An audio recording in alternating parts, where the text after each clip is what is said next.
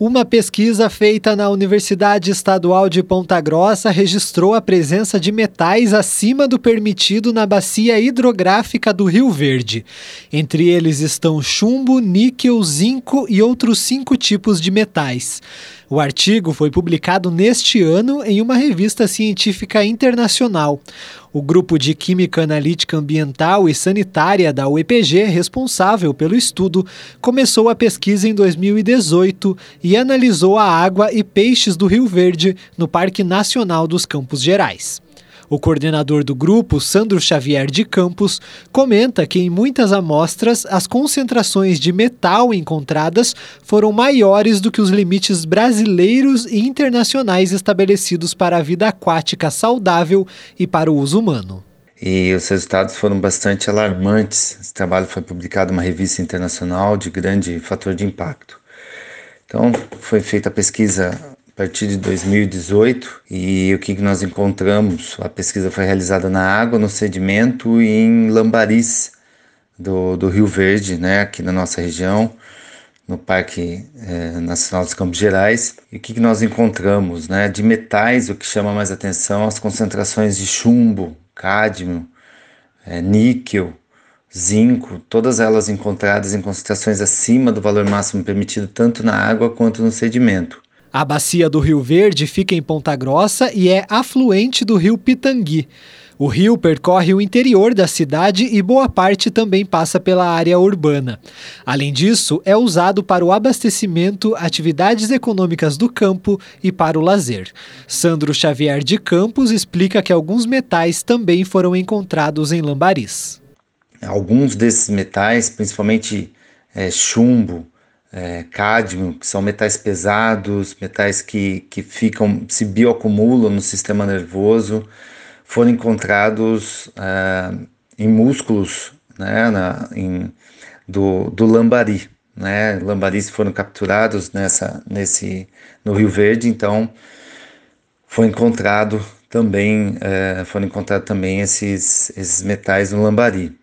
De acordo com o coordenador do grupo, a presença dos metais nos peixes indica alto risco ecológico e à saúde da região. Esses metais são extremamente tóxicos, né, tanto para o ser humano quanto para os peixes. Tem muitos estudos na literatura que mostram que eles podem provocar alterações genéticas, né, problemas uh, em, em relação ao sistema reprodutor nesses peixes. Então, isso é um modelo e a gente pode até trazer para um problema muito grave pode acontecer também com o ser humano que consome. Como falei, são metais bioacumulativos. O que significa? Se uma pessoa comer o peixe, esses metais vão se acumular né, nos teci tecidos moles é, né, da, do corpo, né, em alguma parte no osso também, e não vai ser excretado né, pelo, pelo, no metabolismo.